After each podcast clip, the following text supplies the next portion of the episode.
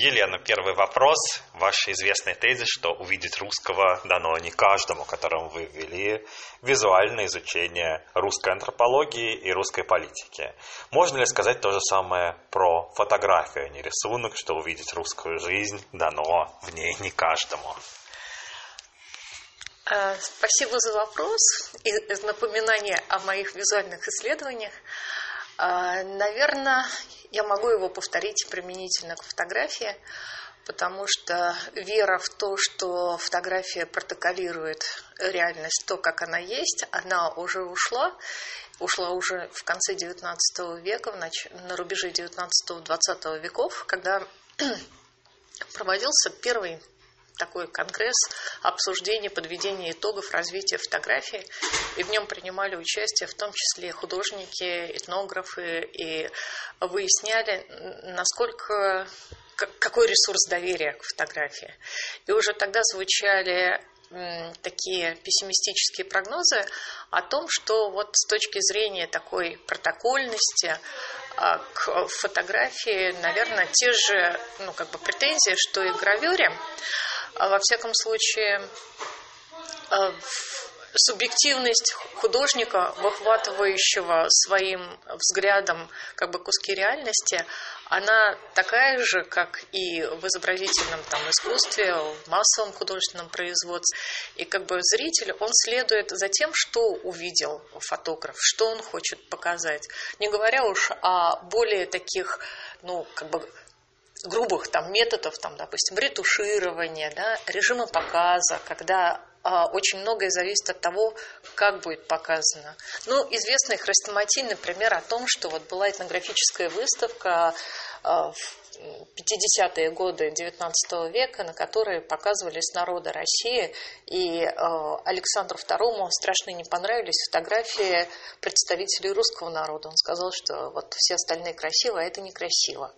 И фотографию тогда пытались заменить э, рисунками, которые вот, э, делают более привлекательным образ и передают как бы те культурно-психологические свойства но которые вкладывает художник в своего персонажа.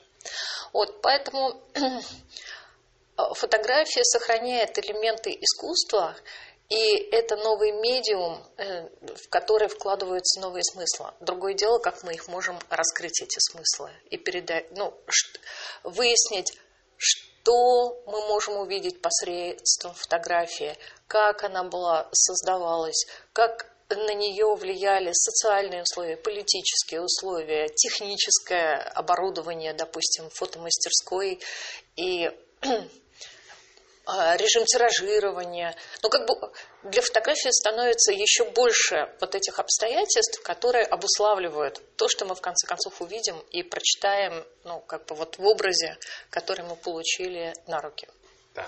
А что должен делать историк, когда он переходит от текстовых документов к визуальным? Чему он должен научиться, кроме традиционного определения подлинности документа, контекста его создания и его реального социального функционирования? Есть ли какие-то отдельные навыки, отличающиеся от обычного источниковедения?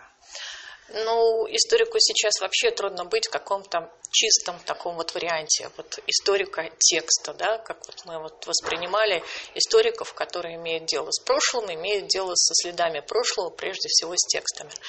И поэтому, вторгаясь в новые пространства и доказывая, что имеет право, например, анализировать визуальные образы, э, историк в идеале должен познать ну, какой-то хотя бы начальный уровень создания этих образов, уметь там в идеале рисовать, например, я считаю.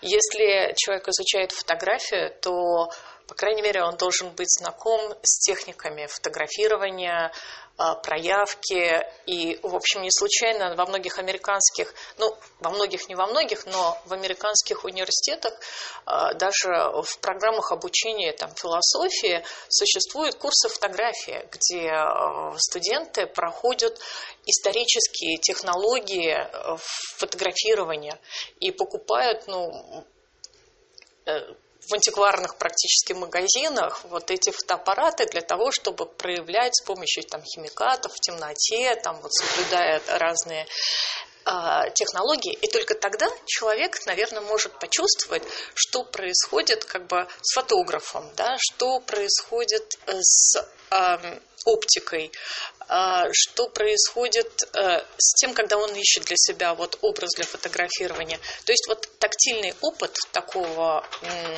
ощущения я считаю очень важным для историка, изучающего. Кроме того, тут еще нужен целый спектр разных наук. Но психология э, восприятия визуального. И, и нам нужно знать оптику, как работает оптика, как работает физиология там, человеческого глаза, да, какие искажения она привносит. Ведь занимаясь изучением там, визуального, человек имеет дело с изучением воображения и видения. И это подразумевает, что он хотя бы представляет в большой перспективе изменение режимов видения, с которыми он работает. Ну вот известно, что средневековый человек воспринимал многие иконописные там, произведения в обратной перспективе. Потом пришла на смену линейная перспектива, изменившая вот совершенно режим там видения.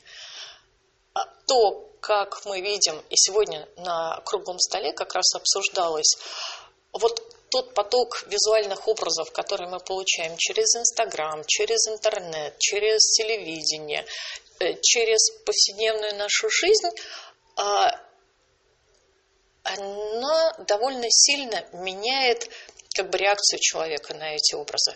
То есть меняется не только политика видения, но и культура видения, культура смотрения. Умеем ли мы глубинно рассматривать в деталях, всматриваться? Имеем ли мы вот это понятие гейс, такого пристального взгляда? Или это скользящий взгляд, который не позволяет зафиксироваться, отрефлексировать то, что видишь, и человек становится исключительно таким вот потребителем, переработкой, машиной для переработки вот визуальных образов, проходящих через э, его зрения. Является ли современная техника дополнением к его физиологическим способностям воспринимать через зрение?